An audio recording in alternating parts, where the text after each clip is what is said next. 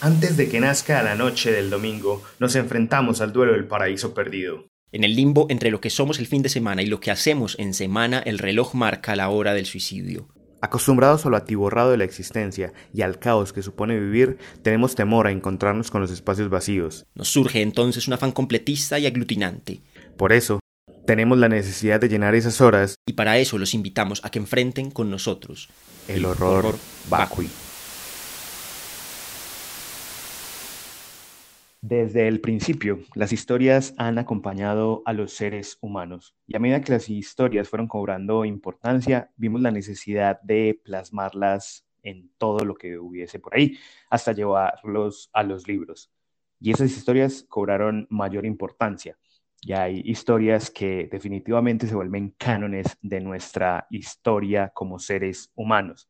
Sin embargo, hay algunas de esas que por más que sean cánones, no nos atrevemos a continuar.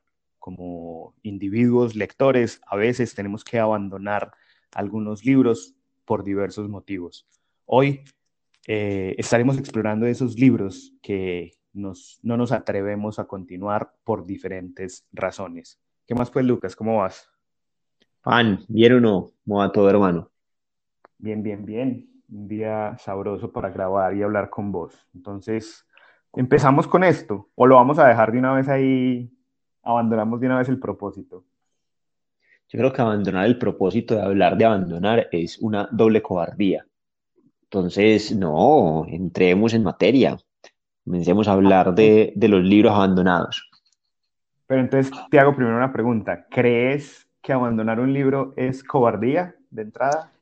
Depende creo que hay motivos de abandono y, y, creo que uno de ellos puede ser, puede ser sentir que el animal está muy grande. No es el único y, y pues quizás podríamos hablar primero de eso, compa, y por qué, por qué abandona una lectura, ¿cuál es el motivo por el cual uno llega a la página? Bueno, que también hay, hay, hay otra pregunta, ¿en qué página abandona uno un libro? ¿De leer las primeras 10 y parar se considera abandonar o, o simplemente estabas escaneando terreno? ¿A, cuánto hay que leer para que se considere abandono? Yo creo que desde la primera hasta la última. O sea, uno puede decidir abandonar a dos páginas de terminar el libro. Creo que también es posible. Y eso entraría dentro de los motivos. Entonces vamos, bueno, vamos a hablar de motivos. Yo creo que, va, la cobardía es una. Eh, yo creo que también hay una, una, una decisión eh, valiente al enfrentarse a ciertos textos, a ciertos libros y decir, por más que me hayan recomendado este libro, por más que sea algo eh, que tenga que leer, no lo voy a leer porque no quiero. Yo creo que ese es otro motivo, la valentía, el decir, no, señor autor, usted puede ser muy, muy famoso, muy premio Nobel, muy, muy, muy laureado y todo lo que usted quiera, pero yo no me lo aguanto. No, ahí hay algo que se requiere, pero creo que el motivo no es, no es la valentía. Pues creo que el motivo puede ser ese, no me lo aguanto. Es decir, el motivo es, parce, eso es más aburrido que, contemplar la pared y pues mejor me pongo a contemplar la pared. Y eh, pues sumaba a ese como para pues, la aburrición y no, no, voy a perder mi tiempo ahí, pues también está, está esa, eh, pues la certeza que puede ser otro de los motivos por los cuales a veces uno abandona, la certeza de que hay muchas otras cosas por leer. Es decir, yo paro de leer esto porque pues no me engancha lo suficiente y soy consciente de que hay otros 400 millones de libros esperando en alguna parte a que uno como lector se enfrente con ellos.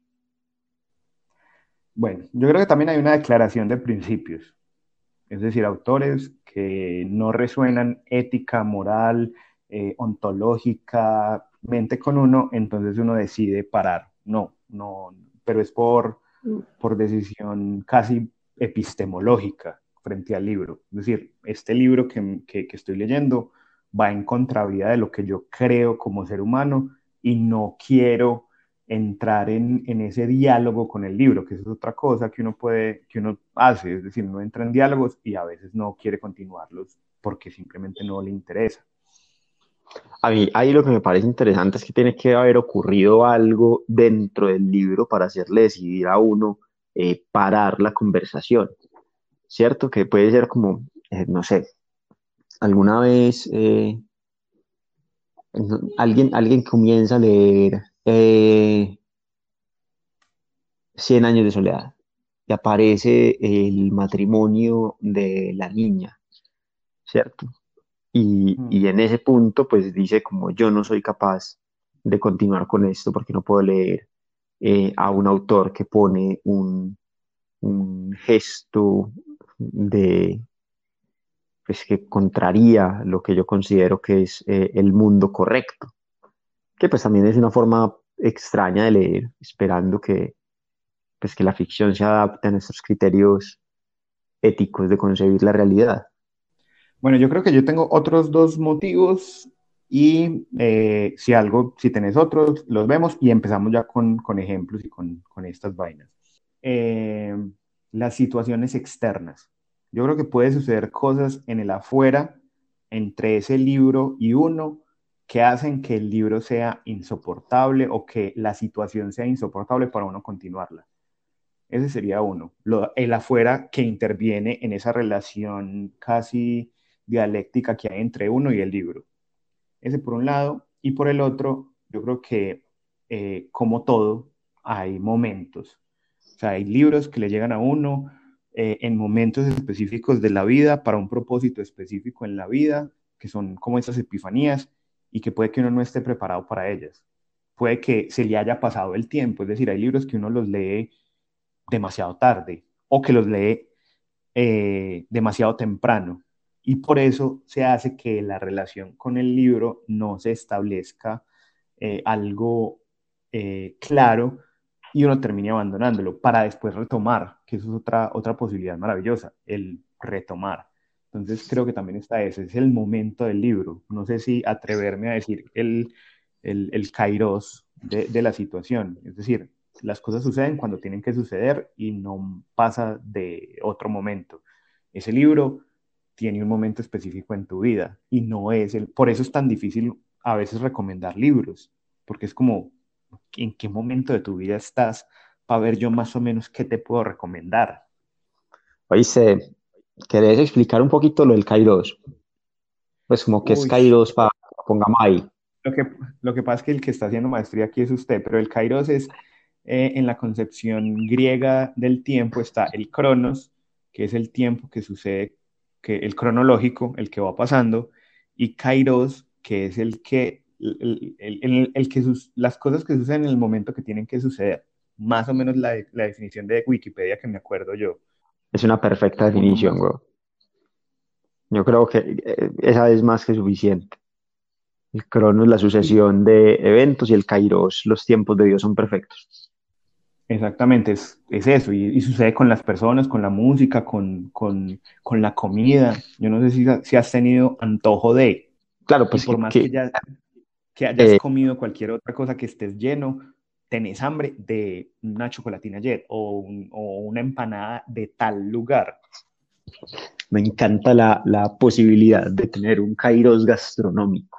Sí, es efectivo. Oiga, yo durante la cuarentena he estado con, con, con antojos particulares de ciertos lugares, de ciertos momentos, de ciertas, en, de ir a comer a ciertos lugares, porque empanadas hay en todas partes, pero cierto tipo de empanadas que venden en cierto lugar es otra cosa, además porque es la experiencia que acompaña la, la, es, esa ingesta gastronómica. A mí me gusta el kairos gastronómico porque creo que es la forma más clara de explicar la escena de confrontación entre Remy y Antonego en la escena casi final de Ratatouille, ¿cierto? La escena del Ratatouille, justamente. Ahí hay Kairos. ¿Quién le dice a la rata que lo que necesita eh, Ego es, es ese, es ese, ese preciso plato que es un plato sencillo? Y uno diría, no, pues lo tiene que descrestar antes con, con un eh, mousse de, de creme, yo no sé qué. No, un plato que es que el ratatouille es básicamente como un, un arroz con huevos, es un plato simple, es decir, no es eh, una cosa elaborada. Pero abre Kairos. Uh -huh, pero eso. Y eso sucede con los libros. Ese, es mi, ese era mi, mi argumento. Tiene mucho sentido que ese sea que ese sea uno de los motivos de abandono. El, el momento inadecuado de la lectura, el momento no oportuno, la falta de kairos de un libro con uno. Ah, sí, yo, yo, quería sumar uno, uno solo, que, que, que tiene que ver con, pues, con, con, esa misma, con esa cobardía que mencionaba al principio, que mencioné quizás muy a la ligera, pero pues esa cobardía creo que puede ocurrir en dos, en dos, en dos líneas. La primera, eh, insisto, asustarse de que el libro o el contenido del libro pues sea demasiado grande para uno, que pues le, ocurre, yo no sé, de, ver, ver, los, ver los tomos de En busca del tiempo perdido de Prost, pues de antemano le, le predisponen a uno como un temblor en las piernas. Putas. ¿En qué momento? Dice, yo comienzo en la página 1, esto tiene eh, 10.000 páginas, ¿cuándo va a llegar a la 10.000? Pero hay otro susto que tiene que ver con, eh, con abandonar historias de miedo, por ejemplo, o con abandonar historias eh, sobre guerra, o con abandonar historias, ¿cierto? Que llega a un punto de la, de la lectura en que uno dice, no soy capaz porque no voy a dormir, o no soy capaz porque voy a estar eh, como sumergido en esta gramática durante el tiempo en que no esté en el libro y pues voy a estar temblando constantemente. Entonces, creo que hay otro tipo de miedo que puede ser un motivo de abandono. Sería, libro te sería más como un sería más como un tedio, como un em, empalagosarse, estar hastiado. Sería más hastío que otra cosa. Más o menos, no. El hastío puede ser como, como, con otro tipo de narraciones. Yo lo digo, lo digo pensando, recordando alguno de los libros que abandoné y ahí vamos dando la entrada entonces a, poner ya ejemplos. Cuando yo estaba, sí, no, no sé cuántos años tenía, tenía 12, 13 años, más o menos, no estoy seguro de la edad, pero pues cuando todavía no era un adolescente, pero ya no era tan niño, eh, comencé a leer un libro de Stephen King que se llamaba o se llama Salem Slot. Y, mm. y Salem Slot es, es, la historia de un pueblo, un pueblo, eh, sí, gringo, clásico, es decir, eh, perdido en la, en la nada, casas eh, separadas entre ellas, una anticuaria, pocas diversiones para los jóvenes. Y pues a este pueblo, que pues es, es un pueblo aburrido, pero medianamente próspero, pues se muda un nuevo visitante, un nuevo un, pues se, se, muda un extranjero, el, motivo de, del recién llegado, del bárbaro que cruza la frontera y llega a poner en jaque a, a la sociedad constituida y pues eh, este, este extranjero es, es, un vampiro y, y, yo me mataba del susto, Juan Sebastián, yo comenzaba a leer el libro y pues primero no lo podía leer de noche entonces, pues eh, las noches las dedicaba a, otras cosas, a, a averiar para intentar, para intentar no estar asustado. Sí. Y sin embargo, pues de ese modo, había ciertas escenas que yo comenzaba a leer en el día que me tocaba cerrar el libro y decir como, no, no, no leo más.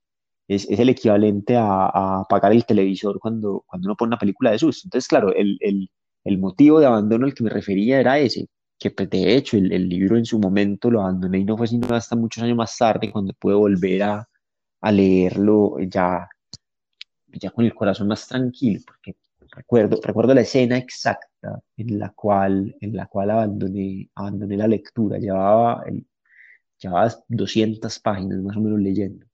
Y, y hay una escena en la que los protagonistas entran a la tienda anticuaria, ya ellos están sospechando de algún modo que el, el vendedor de la anticuaria eh, fue quien, quien estuvo conspirando con, con, esta criatura extraña para que se pudiera mudar al pueblo. Recordad que pues, es, es, regla de los vampiros que no pueden llegar a un lugar sin invitación. Y, y, hay una escena en la cual hay, hay, hay una, una cabeza trofeo de animal, ¿cierto? De estas que, de nuevo, algo que uno, que uno, que, que es cercano a uno por la experiencia audiovisual estadounidense. Y, y esta cabeza trofeo es la cabeza de un chivo. Y, y, y la cabe, y, y, insiste en la cabeza King, e insiste en la cabeza. Y yo veía esa hija de perra cabeza, esa hija de chiva cabeza, y me tocó cerrar el libro. Me tocó cerrar el libro y, y no volver a él, es decir, comenzar a leer otra cosa porque no era capaz, no era capaz de enfrentarme a la cabeza de chivo que, que King estaba poniendo dentro de la narración. Yo creo que ese fue de los primeros libros que abandoné. Bueno, yo, yo no es de los, de los que abandoné y no es un abandono constante, pero en eso que estás diciendo, eh, recuerdo, eh, si no estoy mal, es Fantasmas de eh, Chuck Palahniuk, porque es un libro demasiado gráfico, grotesco con ciertas escenas. Recuerdo una que es de una historia, bueno, básicamente es el, la historia es que hay unos, unos escritores que se van para un retiro, ¿cierto? Entonces hay una, línea general de historia que es esos escritores en ese lugar, que es un teatro abandonado, donde hay comida suficiente, donde hay condiciones para vivir, pero a medida que va pasando el tiempo, las condiciones van desmejorando. Y hay varios personajes, hay como 10 personajes, no sé. Y cada uno va entonces contando historias, se van mostrando las historias que cada uno cuenta. Recuerdo que hay uno que la primera escena es eh, de estos muñecos que usan de, para, para hacer respiración cardiopulmonar, que empiezan a hacer el ejercicio de, respiración y al muñeco le empieza a salir una bomba de una, un líquido viscoso medio blanquecino que se va inflando, se va inflando, se va inflando y explota. Y con ese explotar llega ese olor como a, eh, a, a, a hipoclorito pero podrido.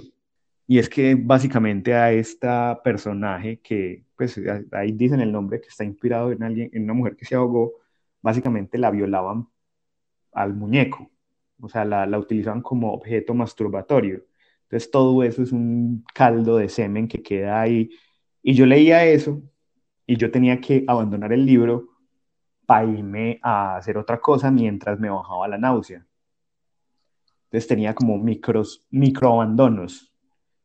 Eh, y con ese libro me pasaba que a veces llegaba como que, como que si lo leía de entrada, además porque yo a veces cogía um, autores y los devoraba todo lo que había, es decir, con Paranoid me sucedió que, plum, me compré todos los libros que había de él por ahí disponibles y empecé a leerlos. Y llegó un momento en que yo dije, no, no, espere, yo tengo que ser inteligente, yo tengo que eh, tener lecturas entre lecturas, o por lo menos reducir eh, los, los, daños, pues ya me estaba rayando la cabeza.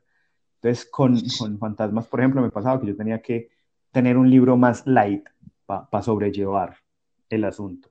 Entonces tenía ese, ese microabandono, ese, no, no, no, espérese, me voy y ya vuelvo. Esperé ahí y pausaba la escena y me iba. Además que hay un asunto, es que cuando uno está leyendo este tipo de libros, con, con lo que sucede con, con, vos, con ese miedo, con ese hastío, con, o con lo que sea que sucede, uno no tiene un, no tiene barra, uno no tiene nadie que le empiece a decir que continúe el libro, es decir, como en Matilda, uno no tiene nadie que le grite Bruce, Bruce, Bruce, Bruce, Bruce, entonces le toca a uno parar e irse un rato a descansar. Y con, y con este fantasma de Chuck Palahniuk, en varias escenas me pasaba, que es como, ay, ya no me aguanto, y como que era malestar, como ganas de vomitar, como malestar en el alma, como que, ay, no, no, no, espérese. Lo paraba y volvía ese malestar. Yo me acuerdo, yo me acuerdo de fantasmas con, con, con eso. Hay, ciertas, en, ciertas escenas, el, pero igual creo, creo que hay algo que tienen los libros que están, que están construidos, eh, por más que sean, eh, pues como dentro de esta lógica de, de, las historias dentro de la historia, ¿cierto? Pues Fantasma está construido como el de Camerón, como los cuentos de Canterbury, como el Heptamerón, y pues, pese a estar construido de esa manera, eh, pues permite que uno, que uno ponga pausas. Pues los, los, libros de cuentos tienen esa ventaja, ¿cierto? Uno puede, uno puede decir, como listo, terminé este cuento. Y por como terminé este cuento, pues puedo dejarlo ahí un rato, puedo leer otras cosas mientras tanto. Eh, con, siento que esa, esa acumulación de hastío, esa acumulación de, de, de náusea o de, o de algo que uno tiene que poner pausa, pues nos obliga a abandonar mucho más fácil eh, las novelas. Y, pues claro, hay, yo, creo que, que hay, hay, un, hay un sentimiento distinto en abandonar una novela, en abandonar un libro de cuentos. El libro de cuentos por lo menos lo abandona después de haber leído un cuento y decir como, bueno, he leído tres, no me gustaron, faltan cuatro, pues no, los, los dejo para después y después es eternamente. Juan Sebastián, ¿qué libro tenés empezado que no has terminado desde hace mucho rato? Pues yo creo que el primero, el, el primer que, el primero que abandoné y el que aún no he terminado, que es La Divina Comedia. Yo, muy joven, o sea, yo, yo, yo leía, yo no leía mucho, pero pues al promedio colombiano era mucho. Y por esa época leí voluntariamente el poema del mío, sí, sin que nadie me hubiera puesto una tarea. Y empecé con la Divina Comedia porque uno escucha, ay, la Divina Comedia, que yo no sé qué, y yo, ah, vamos.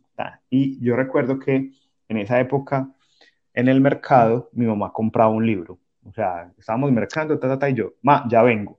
Mamá ya sabía que yo iba para la librería a comprar un, un, libro como parte de la canasta familiar, básicamente. Ay, sé qué práctica tan bonita, huevón. Y yo me perdía, pum, pum, pum, me quedaba un rato mirando, y que eso es otra cosa, yo cuando veía que era más o menos la hora, pum, cogía el libro y me iba a buscar a mi mamá, porque más o menos uno calculaba dónde estaba. Y en esas vi la Divina Comedia, la cogí, de hecho todavía lo tengo por ahí, y eso fue hace 15 años casi.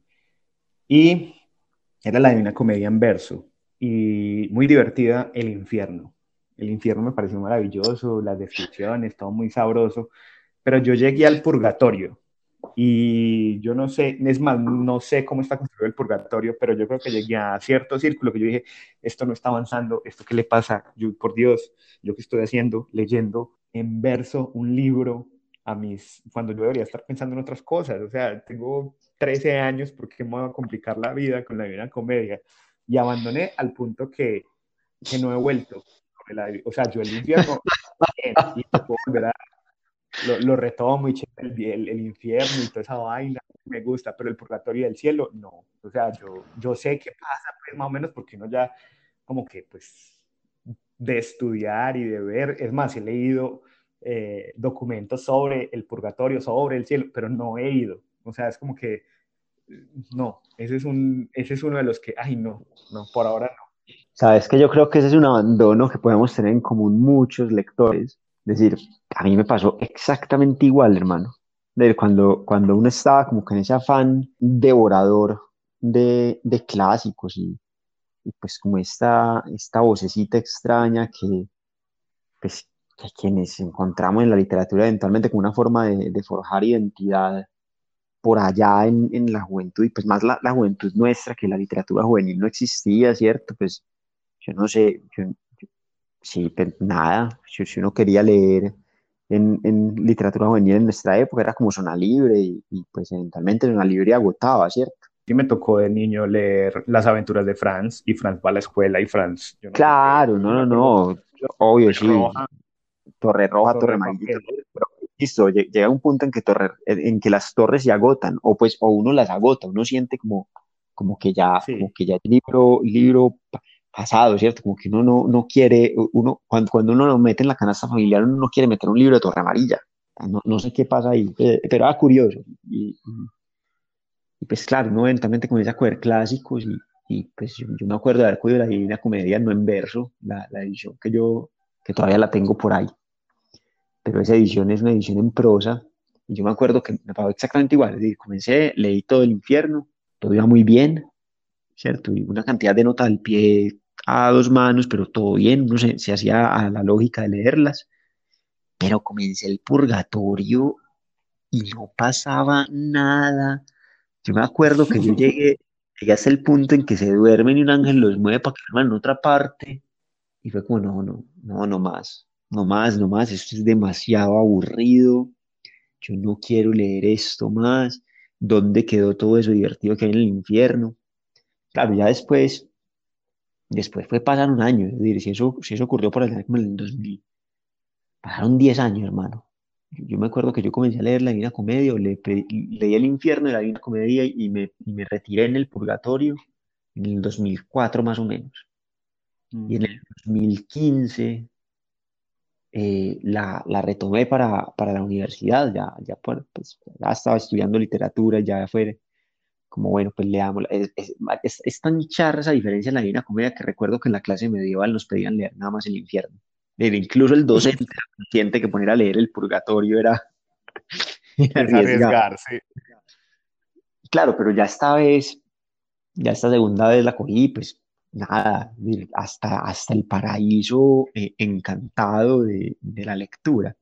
Creo que, hay, creo que hay, ciertas, hay ciertas cosas que van cambiando en uno, que ese Kairos que mencionabas ahora al comienzo, y es, y es que pues, cuando uno lee el infierno está leyendo sobre el castigo y para uno eh, como adolescente, pues le, entender el castigo es, es cercano, ¿cierto? Pues uno ha entendido, uno conoce el dolor, uno conoce el castigo.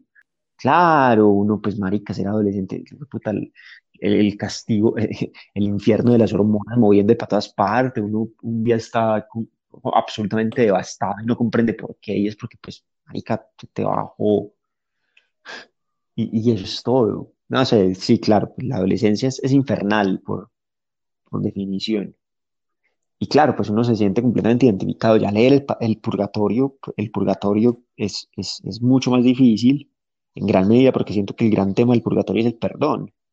Y pues claro, para uno leer sobre el perdón, pues tiene que haber vivido otras cosas, tener como su, su espíritu eh, sintonizado en otra onda. Y pues finalmente el, el paraíso, leer sobre el amor, pues también hay que, hay que tener una sintonía distinta. Pues obviamente yo, no, creo que, creo que para aproximarse al, purgatorio y al, paraíso hay que haber pasado de los, de los 25 años, que es más o menos como la edad en la que uno comienza a perdonar a los papás. Sí. bueno, que mencionas el asunto de, de las notas al pie, yo quiero traer otro motivo de abandono, que son las notas al pie. Yo siempre, siempre, siempre que le recomiendo a alguien leer El Quijote, le pido que ignore las notas al pie. Porque a mí me sucedió con, con Rayuela. También una edición comprada en, en, eh, mercado, yo creo, eh, y con anotaciones sobre las anotaciones. O sea, las notas de página, de pie de página tenían notas de pie de página. Quedó tan feo. Yo no sé, pero además porque, bueno, está, claro, está la fama que precede a Rayuela. Uno dice, no, pues vamos, aquí no va a ser capaz. Y yo he intentado a Rayuela como el autor dice, como es normal y tradicional, he intentado eh, aleatoriamente y no, no, no, no. Y en parte era por esa, pues al principio con esa edición, porque es que era era terrible. Y uno se perdía y Cortázar tiene esa, esa magia de, de crear laberintos en sus notas, en, en, su, en cómo escribe y hay gente que dice, no, vea, esta es la forma. Y entonces uno va leyendo sobre las calles de París y toda calle de París tiene una explicación de qué sucedió ahí. Y entonces uno es, a ver, ¿qué hago? ¿Leo Rayuela o leo las notas? Entonces ese, ese, es un, ese fue uno de los motivos de abandono con, con Rayuela. Yo creo que después tuve otra edición, pero tampoco pude tampoco pude por, por, yo no sé, no, no me dio, la verdad. Con los cuentos de Cortázar, magníficos, chéveres, pero es lo que vos decías, el cuento te permite, el cuento te da.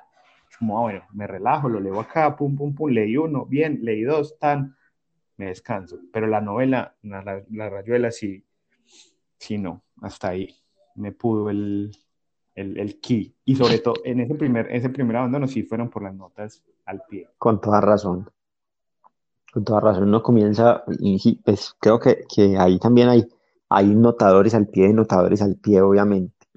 Y, y nada, pues qué, qué lástima ese, ese, motivo de, de retiro. Pero, pero ocurre, ocurre más de lo que uno, más de lo que uno está dispuesto a admitir. Porque estorban además, uno diría como no, pero las puede ignorar, pero no, una nota al pie es como tener, como tener el unito de notificación en, en WhatsApp en el celular, pero uno tiene que abrirlo y uno tiene que leerlo que son más largas que el mismo texto que hay en la hoja. Es decir, notas al pie que trascienden a otras hojas. Y es como, a ver, espérese, yo estoy leyendo una nota al pie que lleva dos hojas. No, no, no, no, no.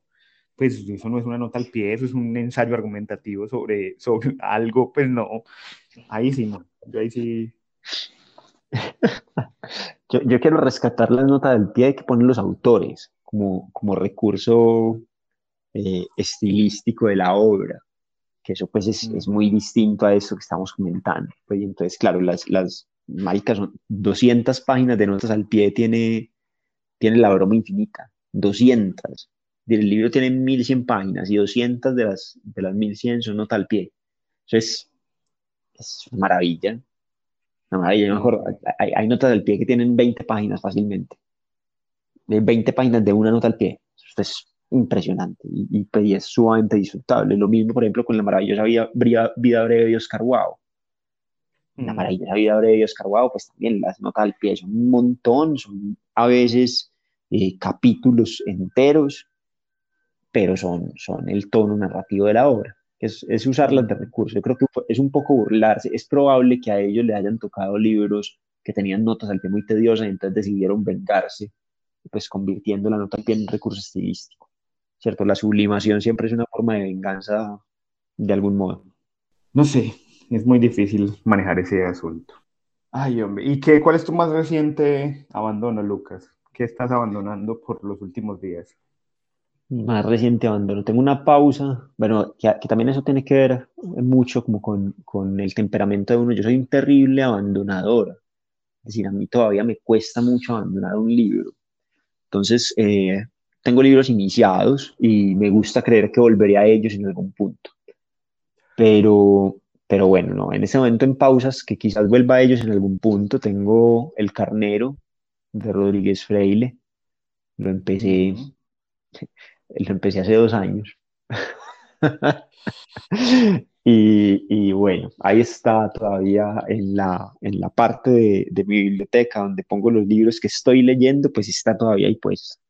Y, tengo fe en que, en que volveré a, él eventualmente para terminar. Esa es una pausa muy vieja, ¿cierto? Hace dos años. Dentro de las pausas más recientes, eh, hace poquito pausé, pausé los cuentos de Felisberto Hernández estaba leyendo, alguien encendía las lámparas y pues eh, esta, e, el estilo, pues como el, el, encandilamiento que me estaba causando Felisberto me estaba frustrando mucho en, en, en, la escritura, entonces me tocó pararlo porque sentía que, pues nada, que si, lo seguía leyendo ni iba a escribir nunca más, pues para qué hijo de puta y ya escribió él, weón. Entonces fue como, no, venga, pues pongámosle una pausa ahí, como para volver luego con, con recarga. Recuerdo que el último relato que leí fue El Balcón, que es un relato fantástico. Y, nada, entonces, mira, por ejemplo, hay un, hay un abandono que parte de la admiración profunda. Necesito construir defensas para no ser eh, destruido por la luz del autor. Entonces, nada, pues esa es, es, quizás una pausa que tengo la, muy reciente, pero el abandono total, absoluto, abandono de que dije no más y cerré el libro y lo guardé y no lo he vuelto a mirar y no tengo intenciones de volverlo a mirar próximamente.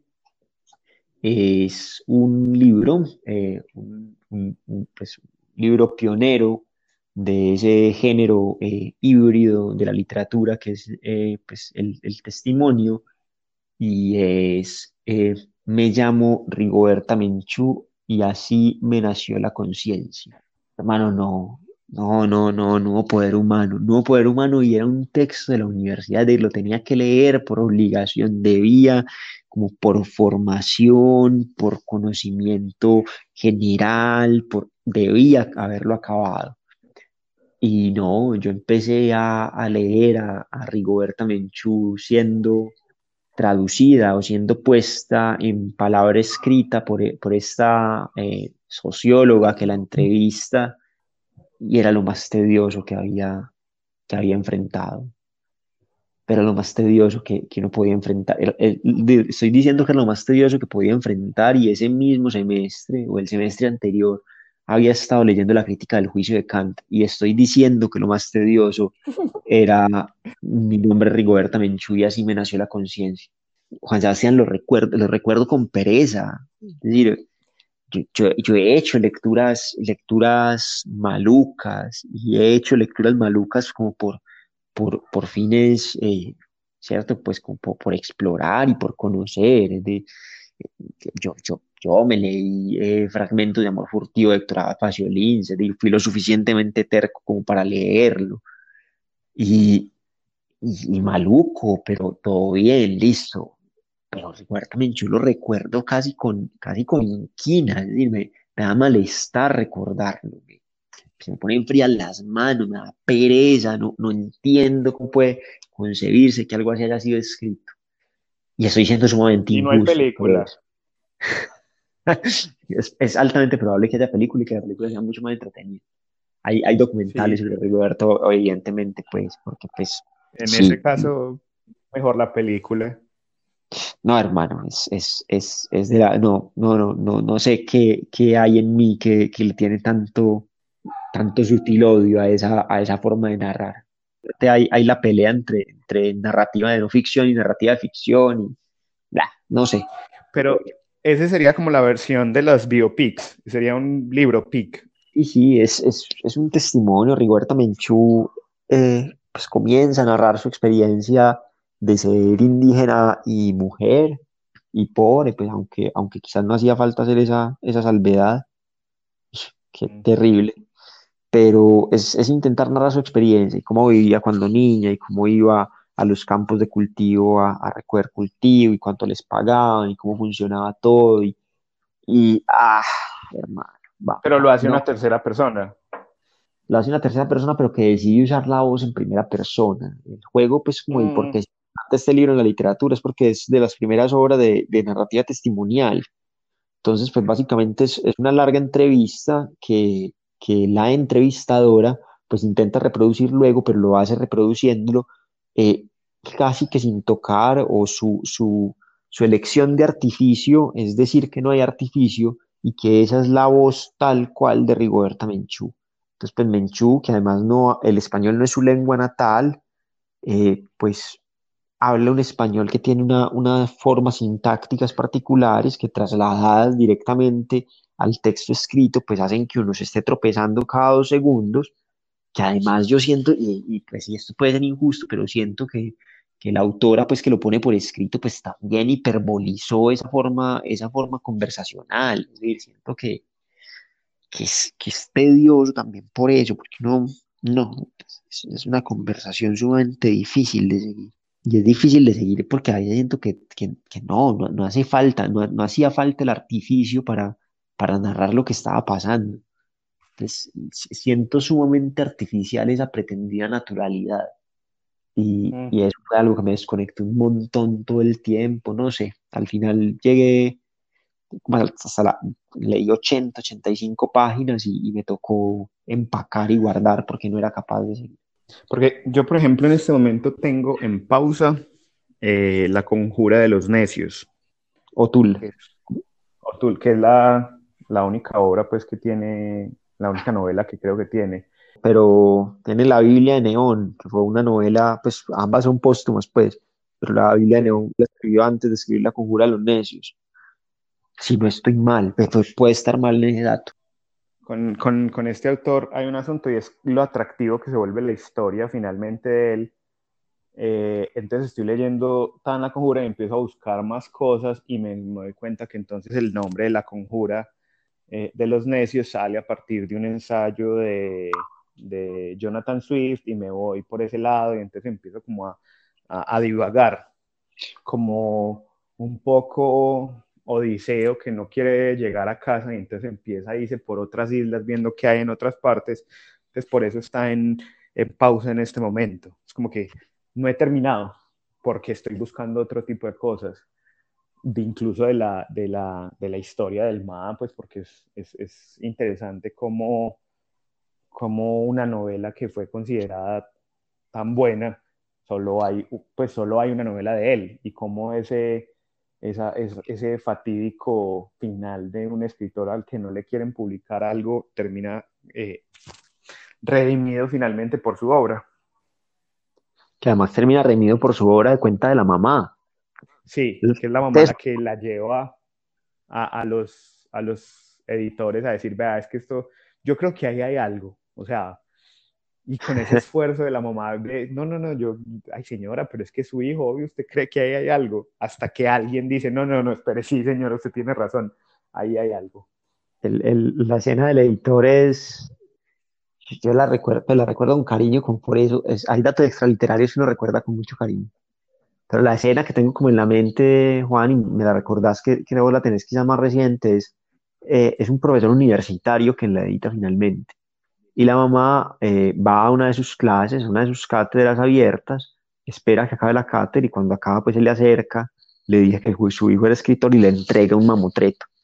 Y pues él ve a esta señora, que además es una señora anciana, y pues no, no es capaz de no recibírselo y ella queda de volver pues como después del fin de semana, cosas así, y pues él, él se encarta cargando el mamotreto y él, bueno, él, lo va a leer y además porque la señora le dijo que es de su hijo muerto, entonces pues también como que lo carga más emocionalmente y, y bueno, y cuando él llega pues a su casa, abre el mamotreto con la idea de, pues, de leer un par de líneas para poder decirle a la señora alguna cosa y pues nada, de blanco en blanco leyendo el libro y pues lo que le va a decir la señora después como, sí, sabes, venga, tiene toda la razón, aquí había algo, venga, publiquémoslo, yo lo edito. Se convierte pues, en el editor de, La Conjura. Además porque es un, es un libro que de entrada es pesado, es decir, los párrafos son largos, uno los siente eh, que es una lectura compleja, complicada, pero se hace disfrutable, que, que, es lo interesante, pero es denso. Es un, yo creo que hay, hay libros que, que uno atraviesa muy fácil, que es como caminar por, qué sé yo, por, por, por, una calle que está pavimentada y uno va tranquilo, pero, pero este libro se siente pesado, uno siente el, el, esa, esa maraña, es un lenguaje complejo, además que yo tengo en este momento un problema, la traducción está hecha en español, en castellano, en español de España. Estás leyendo, porque la única versión que hay de, de, de la conjura es la de anagrama.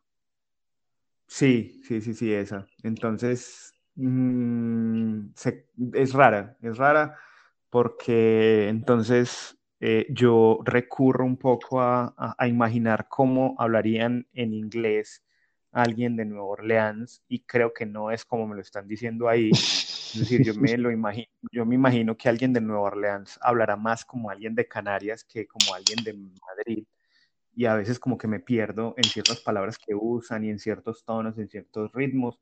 Entonces creo que eso dificulta un poco, dificulta un poco el, el asunto en, ese, en, en, esa traducción.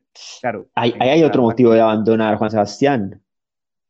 Un motivo de abandono, que yo creo que un motivo de abandono súper común, que la traducción sea una mala traducción o la edición una pelle de edición. Sí, es, es eso. Igual, igual uno logra, igual logra entender pues un poco lo que sucede con, con este personaje maravilloso que es Ignatius Riley, que que ay María, que a uno, uno ha conocido gente así. Tal vez algunas características de Ignatius eh, repartidas en gente, pero condensadas todas en un, en un mismo personaje, debe ser alguien, uy, debe ser eh, complejo. Eh, eso te iba a decir, que uno, conoce un Ignatius y si no lo conoces porque uno es. Y lo teso es que yo siento que, pues, que dentro de la monomanía, dentro del ego, dentro de, de la necesidad de no trabajo, dentro del sentir y valorarse más por más de lo que es. Yo, obviamente, pues todos somos siempre todos los personajes sobre los que, leemos, y pues en, en, el, en, el, corazón de cada uno de nosotros está, está tanto Drácula como está Mina Harker, como está eh, Frankenstein, tanto Víctor como Adam, y pues nada, sí, es todo bien, pero creo que, que con, con Ignatius pasa algo muy, muy común y es que Ignatius es una cantidad de defectos de, de, los lectores, pues siento que de los lectores y de los creadores, siento que cuando uno, cuando uno pues hace trabajo creativo o cuando uno pues dedica parte grande de su vida a leer, es muy fácil para uno sentirse identificado en los defectos de, de Ignatius. Y, y, eso lo hace un gran libro, por, por arduo que sea leerlo en, en la tradición de, de, Anagrama. También me tocó, me tocó lidiar con, con le soltó un taco. Yo, como maldita sea, le soltó un taco. ¿Cómo así que le soltó un taco? ¿Un taco qué? ¿Le soltó un, embotellamiento en la oriental o le tiró un taco de, al pastor o qué? ¿Un taco de qué? Sí, y, yo, me acuerdo, yo, la primera vez que leí la, la palabra taco fue una traducción de un libro que llamaba ah, no, no, los, los, los, brujos blancos, una cosa así. Yo estaba, pues, obviamente estaba muy cachorrito, yo no entendía nada. Pues yo no entendía que yo, yo, no entendía, porque claro, para mí, para mí el taco en ese momento era, pues, era, un, era un montón de carros en, en un trancón, huevón. Entonces, y, y, no, y, y, el problema era que decía muchos tacos, y yo como, pero ¿cuál es el problema de que, de que y, y, además como decía un taco, pues comenzaba a decir Renault, Kia, Nissan, pues que como mierda dice un taco, y, y nada, pues fue muy charro, porque además porque le pregunté a mis papás, pues claro, ante las dudas lexicográficas, inmediatamente va a, a sus padres y mis papás como, no, mijo, es que un taco también, también es, es una comida en México. Y pues me explicaron, y yo como, ah, bueno, entonces ya, ¿será que el problema es que, que es como así que decían muchos tacos? No, hermano, fue un misterio profundo para, para mí, yo, niño, hasta ya muy la, la, adolescencia, que, que volvió a aparecer por ahí la palabra y ya pues como con el contexto fue como, ah, está, no, pero, bueno, me demoré, me demoré rato. Lo que está esputeando este hijo de madre. Ahí ese, que es el asunto con la traducción tan peligrosa, es decir, nunca va a ser lo mismo Kamehameha que Onda Vital, nunca va a ser lo mismo Wolverine que Gepardo que, que Lobesno, que Lobesno sí que ven. Lo, Lobesno sí no tiene para dónde, pues. Ay, me viene Lobesno, ay, qué tierno Lobesno. No, que chapa ya con tu Lobesno. No, no, Lobesno no, no, no, no, no, no, no usemos Lobesno, por favor. Entonces sí, está ese asunto sobre la traducción, es uno de los, de los abandonos interesantes. Lo, lo apoyo completamente, es, es, muy difícil, es muy difícil leer un libro mal traducido. O, y, y, es algo curioso que tienen, que tienen esas, esas ediciones pues como de obras canónicas de, de anagrama, y es que su español es, es, es, un español de España muy, muy, muy sesgado, es muy arduo a veces que, que, es un, que creería yo que es un error un poco de mercadotecnia. Es decir, internacionalizar un poco el español podría ampliar los horizontes pues, de, de ventas. Creo que fueron de las primeras obras que tradujeron. Pues claro, cuando Anagrama era una editorial pues eh, casi que, que, circunscrita nada más a España. Pues creo, creo sí, creo como una decisión como, como editorial. Aquí, hay algo curioso, vea, volviendo a la, a la, comedia, hace poquito eh, una editorial bogotana, Mil Serifas, Mil Serifas eh, presentó su, su, edición del infierno, además son, son unos genios, no, de la comedia entera, del infierno, ellos saben lo que la gente va a leer.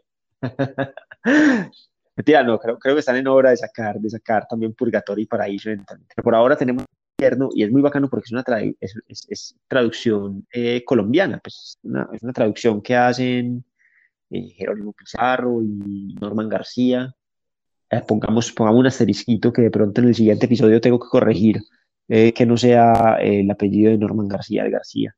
Pues, y gracias por ahí derecho por la traducción de, de, la comedia, que es una traducción al español de Colombia, sin, sin que eso signifique pues que aparezca machete de aguardiente, obviamente.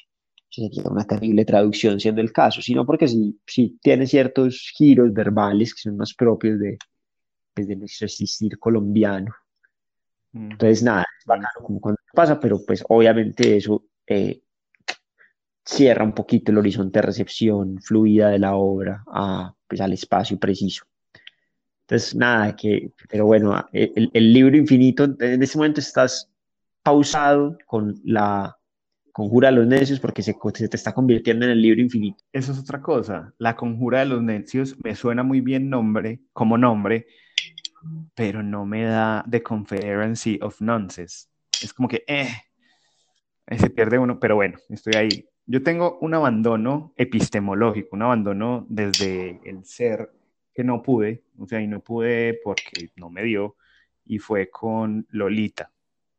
Ok. Eh, no me dio. Y vi la obra y medianamente me pareció como entretenida, pero también tenía problemas, problemas desde el tema que trata. Y ahí sí fue un asunto ético, que yo era como, no, no, no estoy de acuerdo, no. Y dije, no, listo, Sebastián, la hora tal vez no fue, papá, vamos a leer el libro.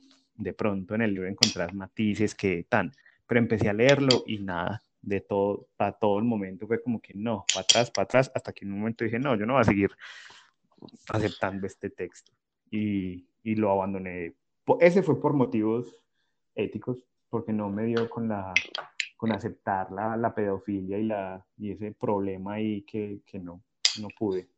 Tan teso eso, ¿no? Es como cuando el motivo es que uno no es capaz de, de continuar por eso. Es como está narrado, porque puedo soportar, o sea, yo chiquito, joven, leía el poema del mío sí, y leía por placer, porque las matadas estaban muy bien narradas y me gustaba la sangre y todo eso, y ver eso. Pero el cómo está narrado esta escena, pues también de lo que habla, eh, eso tal vez sí fue el problema, como que, mm, podría, podría haber una parte, podría haber un autor que hiciera ver eh, el lado divertido de la pedofilia, tal vez. que, sea que haya un autor que, lo haga, no lo estoy negando. Con, con, con, Nabokov no me pasó. Eh, no. No, y yo creo que no es, pues que yo creo que también hay, hay, hay, algo y es, y es, no es el objetivo de Nabokov, es decir, mal que bien, eh, Lolita es, es una pesadilla, es una pesadilla larga, y, y, el lío es, es, pues claro, que hay, hay, algo que también creo que es un, un, motivo de abandonar libros que tiene que ver con el horizonte de expectativas. Muchas veces uno como lector eh, cree que un libro es algo y pues llega a enfrentarse a él y cuando comienza a leer es como, ah, bueno, esto no era esto. Y pues en esa ruptura de expectativas puede haber un motivo para abandonar. Yo creo que culturalmente Lolita, eh, pues se ha normalizado tanto el término Lolita eh, en, en, en, fractura de erotismo que, que Sí, claro, que no entendemos que, el, el, el, que esa palabra debería estar ligada a la violencia más que, más que al eros, aunque pues ahí, ahí hay una cercanía que, que cualquiera pues, me, me pueda señalar muy fácil. Entonces, claro, a, mí me parece súper curioso porque pues, también hay muchas lecturas eh, y, y, con Lolita pasa, o, que hay, hay, aproximaciones a Lolita que, pues, que las personas están esperando encontrar una historia de amor. y, y, pues claro, y también, también en, parte pues mediado por, por la telenovela colombiana. Y, y, pues, por la, y yo que hasta ayer solo fui un holgazano y soy guardián de sus sueños de amor, la quiero morir. Ajá. ¿Cierto? Que era el intro de, de, de, la versión colombiana de Lolita, no sé si la recordás. Claro, obvio, pues, con, con, con, con, Marcelo Cezanne, que era el galán de la época, y con Carla Giraldo. Sí, la versión de pequeña y la otra grande que no me acuerdo cómo se llamaba. Yo tampoco recuerdo, pero entonces mira que, por ejemplo, ahí eh, esa expectativa de Lolita es una historia de amor, ¿cierto? Pues, y, no se meten al principio porque ella está muy chiquita, pero después vuelve y ya la diferencia de edad, pues, no es tanta porque pues, no es lo mismo una diferencia de edad de los, de los 60 eh, a los 30 a, a de los 40 a los 10, obviamente. Terrible estoy diciendo. Eh, pero bueno, pues claro, es, es, distinto y la expectativa rompe las cosas. Pero también eh, como ese, rechazo eh, ontológico, ese, rechazo del, ser desde las entrañas con, algunos libros que ya han abandonar, me, me, me, hizo recordar una anécdota. Alguna vez, alguna vez dando un taller de escritura, mm, estábamos, estábamos hablando de, de Álvaro Cepeda Zamudio. Y, y, bueno, pues yo, yo había propuesto como una, una serie de lecturas y, y, pues y, una, una de las, de las asistentes que, que, me dijo que ella no había sido capaz de, de seguir leyendo el libro, todos estábamos a la espera, porque, porque Cepeda Zamudio mataba unos gatos.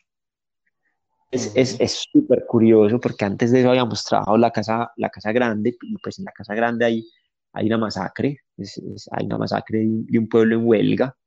Eh, y hubo lío, pues todo bien. El, se Mudio narra cómo matan huelguistas, pero después narra cómo matan unos gaticos, unos gaticos recién nacidos, y ya eso no podía comulgar con, como con el etos de, de la lectora que me dijo yo, yo no lo sigo leyendo porque este man mata gatos, como él le ocurre. Y me parece genial que eso ocurra, me parece muy bello que, que exista esa, esa manera de... Yo creo que es una prueba muy, muy, muy nítida de que el, de que el hecho literario no es eh, un añadido o un contrario o un extra de la vida, sino que es la vida misma. Es decir, cuando leemos estamos viviendo, pues no, no vamos a, por ejemplo, en compañía de un autor que mata gatos en la obra. Sí, uno traza sus... Porque yo creo que también en esa idea que vos decías de somos los personajes que leemos, algo de nosotros hay, yo creo que hay cosas que nos gusta encontrarnos, evidentemente. Hay cosas, es decir, el, el juego de niños de ver una película y decir, eh, ay, yo soy, yo soy Matilda, ay, yo soy Norma de Pasión de Cabela, claro. ay, yo soy Messi uno juega eso, pero uno también está como, ah, no, yo no quiero ser, yo no quiero ser ese, yo no quiero ser el que mata gatos, yo no quiero ser el que viola niñas, yo, yo, yo, yo no, oiga, yo ahí no voy.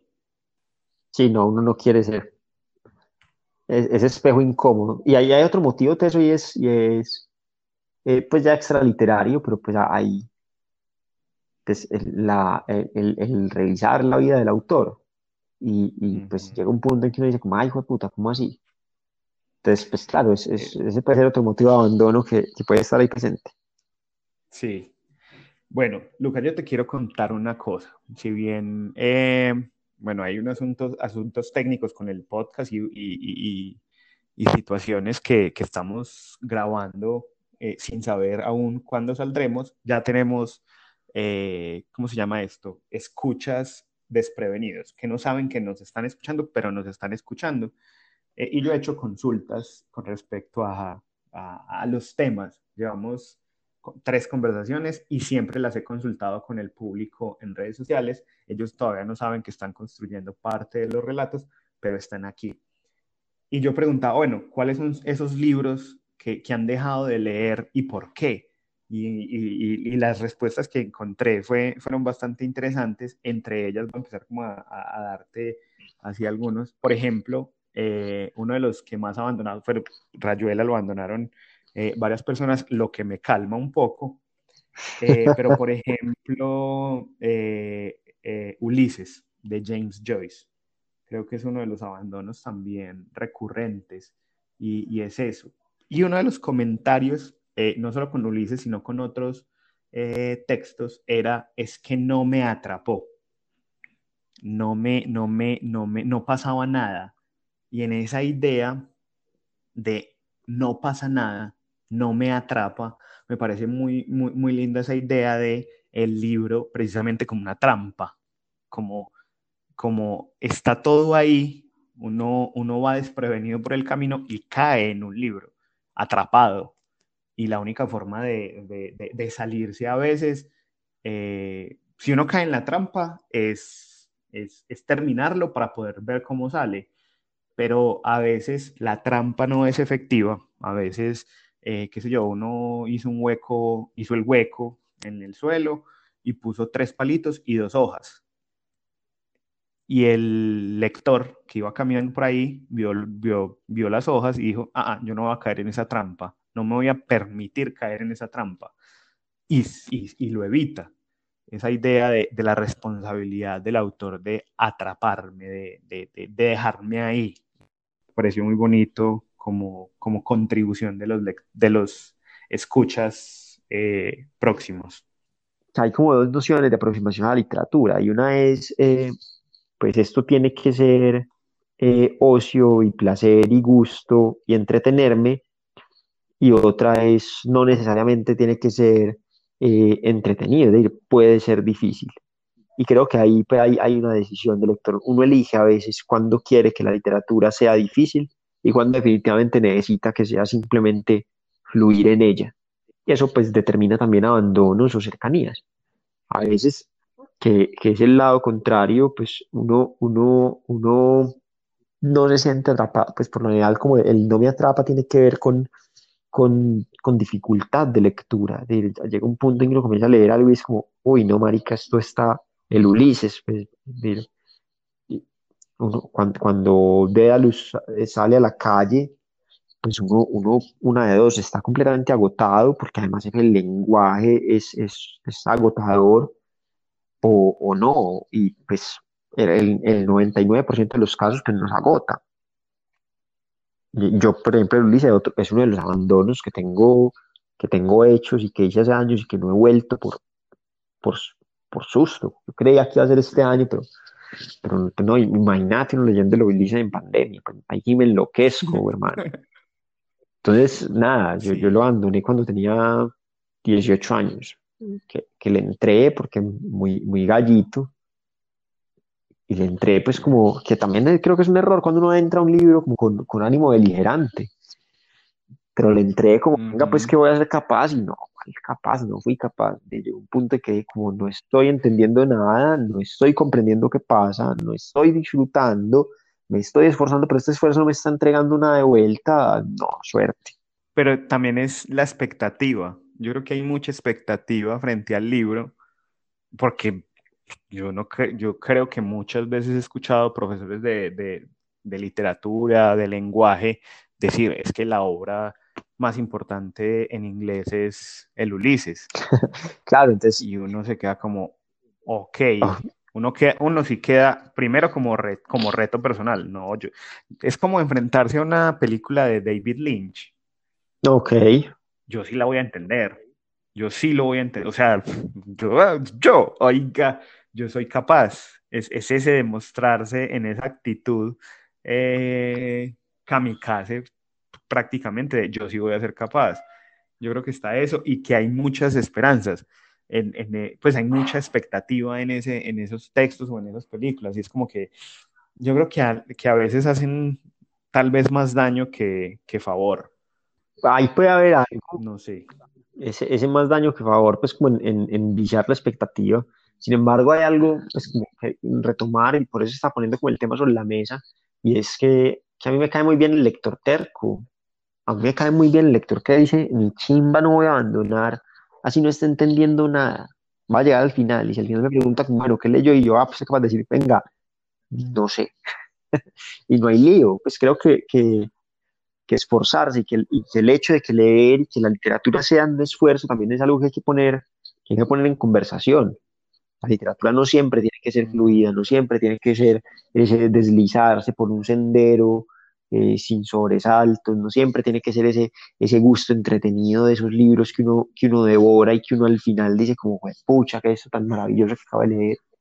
Decir, eh, obvio, obvio existe, existe Mariana Enríquez y nuestra parte de noche te das caer en la página 4 y de la página 4 hasta la página 660, pues es, es un deslizarse eh, alucinante y uno llega al final y dice, pucha, esto es lo más entretenido que he leído y además pues me costó el, el, esfuerzo mantenerme despierto dos días porque lo leía de corrido, pero pues es, es una narradora con, con una sutileza, en, en, con una claridad en su historia y en su trama, pues que uno coge al principio y al final y es como listo, qué dicha.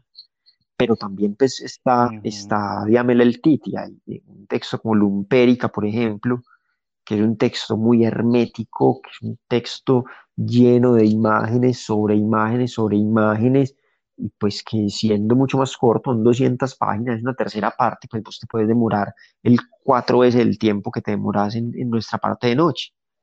Y no significa pues de ninguna forma que no sean ambas novelas excelentes y que no sean ambas grandes historias de terror a su, a su manera. A veces, a veces vale la terquedad y a veces vale el decir como venga, no, no voy a abandonar, no voy a abandonar así no estoy disfrutando, porque quizás la literatura es más que disfrute que yo creo que también hay que reconceptualizar el disfrute, es decir, maluco también es bueno, es decir, el sufrimiento en algunos momentos también es parte del disfrute, que me cueste también eh, es interesante en ese sentido. Me gusta ese maluco, también es bueno puesto ahí. No, y que, y que, y que yo creo que también hay un, hay un asunto que no nos hemos puesto a pensar y es eh, la dieta lectora. Yo creo que, que, que, la recomendación siempre es lea, lea, lea, lea, pero, pero no, o sea, así como necesitamos, así como necesitamos una guía para decir, hermano, usted tiene que tener una dieta balanceada y tomar agua y tiene que balancear los carbohidratos con las proteínas, con, con otras cosas que no sé porque de nutrición sí paila. Pero lo mismo sucede con, con, con la lectura. Yo creo que debería haber una rama de, de, los estudios literarios que se encargue de proveer dietas específicas para la gente. Es decir, ve, vos en este momento de tu vida deberías estar alternando novelas con poesía y en otro momento en, léete un ensayo en, en, fin de semana, pero, pero léete eh, caricaturas también como postre para que, para que puedas eh, tener una dieta de, de, de, literaria balanceada. Me parece muy justo, sí, sí, completamente. Porque si no, se vuelve, se vuelve uno a, comerse o, pura comida McDonald's, pues eh, fast food sin, sin, sin nada de alimento, o se carga de fibra eh, lectora, pues textos súper densos, súper eh, complicados y la vida se le complica, se le vuelve una densitud imposible de avanzar cuando cuando es posible también disfrutarse las tiras cómicas de, de Macanudo, de, de, de, Mafalda, qué sé yo. Yo creo que ese también tiene que ser una situación interesante por ese lado. Estamos completamente de acuerdo. Yo creo que hay que variar la alimentación, mantenerla siempre pues como con las posibilidades de tomar distintas cosas y en cada una pues como aprender lo que, lo que allí haya. Que en el fondo pues uno, uno termina encontrando siempre algo bonito que, que tomar de cada lectura distinta y de cada formato distinto de lectura. Sí, además que hay otra cosa y es, y que tiene que ver con, con, con los abandonos que hablaba la, que, me decía la gente, y es, ve, yo con este autor me gusta mucho, ta, ta, ta, ta, ta, ta, pero con esta obra no pude. Y yo creo que también hay un asunto ahí de, de, de respeto frente a uno como lector, y es que uno tampoco puede idealizar al autor. Es decir, a mí me gustan estas obras de este autor, estas no está bien. Entonces, en los abandonos, la gente lo que me comentaba es que, ve, yo me leí toda la obra de un autor cualquiera, pero no pude con, con este en particular. Y yo no sé por qué, porque me gusta, porque lo admiro, pues, y, y, es como que, pues sí, normal, a uno le puede gustar mucho eh, las papas en todos sus formatos, papas fritas, papa cocida y todo, pero el puré de papa no le gusta, normal o no le gusta el puré de papa que hacen en tu casa. Vaya, pruebe. el que hacen en cualquier otra. En otro lugar, es normal. Exactamente. Ah, no, este man no me gustó. Ya es ahora. Pues qué pena. Y no soy infiel y no te estoy engañando, que es otra cosa. Como que, como que uno adquiere eh, esa, esa idea de que uno tiene que ser fiel a los autores o a, o a las obras. No. Un poco con, la, con lo que vos decías ahorita de, de, los cuentos y esta idea de que uno los puede abandonar no y las novelas tal vez son relaciones más serias, yo creo que uno puede tener eh, escapadas, uno puede tener one night stands con algunos autores, es decir, de este autor me gusta esto y ya, o me, me gusta todo menos esta obra y también está bien. Sí, yo creo que aplica completamente. Y, hace parte de esa dieta saludable que mencionabas, no, hay, no hay nada. Mi abuela decía que, no, que nada alimenta tanto como comer con ganas. Y creo que esas ganas hay que tenerlas, pues, como por, por los distintos, por los distintos textos.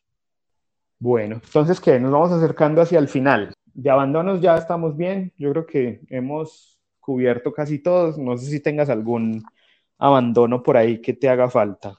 No, creo que nos podemos ir con estos muy tranquilos de libros abandonados, con, como con un, con, un extra y una última nota al pie, quizás, si era, que vos lo mencionabas ahora, regresar a lo abandonado. Cada cierto tiempo uno, uno debería tenerlo pues como, como en, su, en su ecosistema lector muy claro y es, y es la posibilidad de regresar a libros que haya dejado en algún momento para ver si, si en ese regreso pues ya, ya se hay Kairos en, en, esa, en, la nueva oportunidad. O para reafirmarse. Sí, claro. Yo, igual siempre, siempre creo que es, que reafirmarse como hasta la siguiente, porque, porque estoy seguro de que hay ciertas obras que, que son simplemente una cuestión de tiempo. Yo sé que, que, que me espera disfrutar mucho el Ulises en algún momento de mi vida. Todavía no, no ha sido, pero pues cuando llegue llegará y, y, seré, y seré muy feliz. Estoy seguro. Le, tengo esa fe. Sí. Bueno, vamos. Listo. Entonces vamos con los recomendados. Recomendados de esta semana. Esta semana comienzo yo, ¿sí o qué? Sí. Yo voy a recomendar una película de estudio Ghibli que se llama en inglés Whisper of the Heart y en español Susurros del el Corazón. Es una historia ambientada en la secundaria, cuando llega el momento de decidir algo así como el futuro profesional de los personajes protagonistas y eh, nuestra protagonista, una joven muy soñadora y una ávida lectora, pues conoce a, a, un compañero que será su interés romántico a lo largo de la película, que tiene muy claro que quiere ser luthier y ante la claridad de él de querer hacer instrumentos para eh, producir música, pues ella se ve confrontada con su no claridad de saber qué hacer y encuentra eh, pues vocación en la escritura. De los detalles que más me gusta de esa película es cómo se construye el deseo de escribir y lo que significa para ella medirse con ser una joven escritora, con producir muy a la carrera una primera historia, la escritura de un primer cuento, que pues es, todo lo complejo que puede ser, pero también como todo lo apasionado eh, que, que, aparece en ese, en ese descubrimiento de la escritura. Un elemento muy, muy claro para que, para que lo revisen y es la, la lámpara encendida en la, en la mesa de noche. Me parece una película que es básicamente una historia de amor a una lámpara encendida muy sutilmente sobre una mesa toda la noche mientras alguien llena páginas con letra menuda. Eh, Susurro del Corazón de Estudio Ghibli. Ese es mi recomendado de esta semana. Bueno, yo para esta semana tengo un recomendado que vi en estos días. Es una serie de Netflix eh, que me parece que es maravillosa en su concepción porque no, o sea, yo me imagino el que vendió la idea, el que vendió la idea llegar a decir, vea, vamos a hacer una serie que se llame Warrior Nun, la monja guerrera.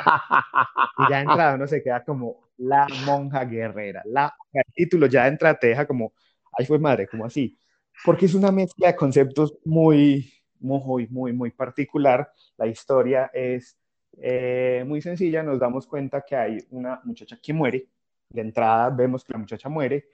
Eh, y empiezan y la llevan a un, a un, como unas catacumbas. Pues está ahí, ta, ta, la está revisando un padre, no dicen motivo de muerte, ta, ta, ta, y están haciendo todo el asunto. Se va la monja, la madre superiora que la deja en, en ese lugar, que es eh, la directora de un orfanato, eh, y se va. Y se queda el padre ahí. Y en ese momento entran eh, varias monjas disparando, bla, bla, bla. Eso es, un, eso es un caos y nos damos cuenta de las monjas guerreras. Y por hacer del destino, la, la monja guerrera principal es hasta ahora la, la, heroína de esa historia que no vemos porque la acción empieza eh, media res, es decir, ese momento no sabemos qué pasa antes, muere y le quitan el halo, un halo de un ángel o un demonio, no sé qué es, un ser extra, extra terrenal. Entonces se lo llevan, lo quieren proteger, y resulta y sucede que la monja que lo lleva cae en un lugar donde es posible que, que la atrapen los demonios, entonces se mete en el lugar donde en, el, en la morgue donde está esta muchacha que se acaba de morir y le pone el halo eh, eh, sagrado. Y en ese momento, esta muchacha, eh, después de que pasan ciertas cosas, revive. Entonces, una mujer que estaba, pues, que después nos damos cuenta que es es cuadraplégica porque perdió la movilidad en un accidente, revive, estaba muerta y revive gracias al halo que le ponen en la espalda y, y sale y empiezan a contarnos la historia de lo que empieza a hacer ella, ta, ta, ta, todo el asunto, después se entera que hay toda una eh, cofradía de, de monjas que se dedican a destruir demonios y es una cosa épica. A mí los dos conceptos me parecen muy, muy interesantes, además porque eh, la, la, serie es tan ecléctica que no solo muestra eh, monja guerrera, sino que hay eh, ese, ese juego entre la ciencia y lo divino, porque empiezan a saltos cuánticos y un montón de vainas, entonces hay una, una científica que está investigando cómo hacer portales para, para hacer eh, teletransportación de materia que resulta que tiene que ver con, con el material que es el divinium, que es un material del que están hechos los demonios o los ángeles. Espérate, espérate, espérate, espérate, El material se llama divinium. No me estás jodiendo. Sí, sí, estás chimbeando. Sí, no, no. Sí, sí. O sea, y es, es, es o sea, además porque es como, aparte de eso, hay medio comedia romántica en el fondo, porque la muchacha cuando revive, pues no ha caminado en su puta vida y sale a, rumbear y se encuentra con un grupo de amigos, entonces es como, como espérese, espérese, espérese, usted me está metiendo batallas contra demonios, conciencia, con una comedia romántica juvenil de verano, y todo está ahí. Es, es uno que queda como, ah, bueno, perfecto. Y es de estas cosas light que uno quiere ver eh, en cuando, porque son divertidas, o sea, es, es, es, divertidísimo esa historia. Entonces, Warrior Nun en Netflix son poquitas, pues es una temporada, apenas va una temporada y son poquitos episodios, entonces es, es de fácil consumo. Parece maravilloso, Juan Sebastián. Yo la tenía dentro de la lista de pendientes de rato eh, intentaré que suba un par de niveles. Bueno, entonces nos acercamos hacia el final, eh, reivindicando el abandono, reivindicando el regreso y la dieta de lectura saludable.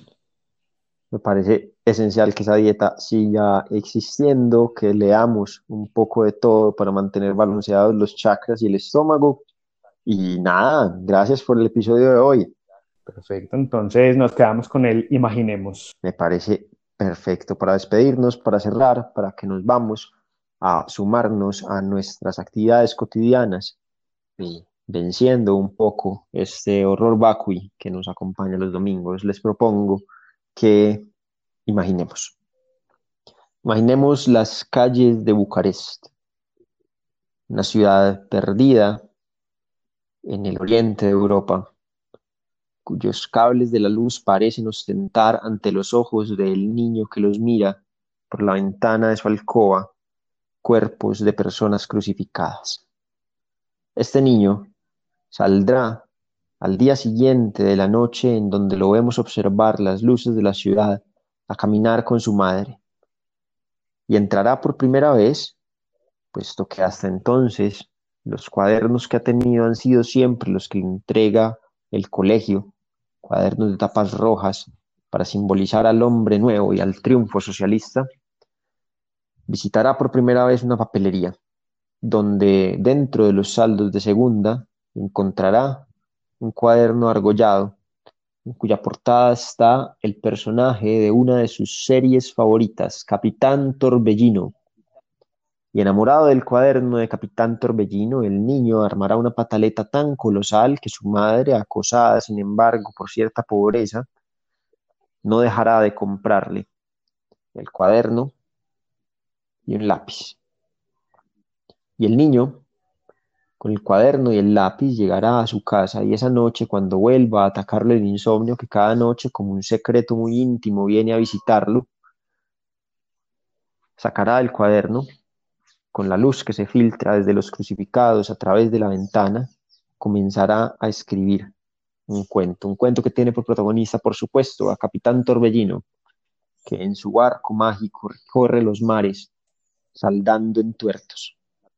Y escribirá que escribirá, que escribirá, y en algún punto de la historia pensará que también él debe estar dentro de la historia, y entonces incluirá que sus aventuras con Capitán Torbellino son un hecho.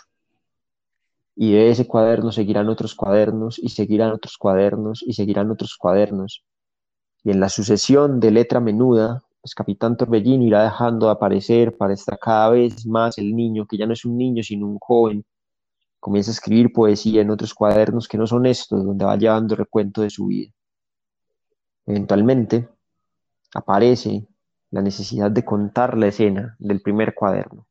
Y entonces escribe que una vez un niño en Bucarest ve mirar desde la ventana la sombra de un hombre que mira a los crucificados y que reconoce en ese hombre a quien será él cuando muchos años más tarde escriba en cuadernos de etapas diferentes la historia de su día a día.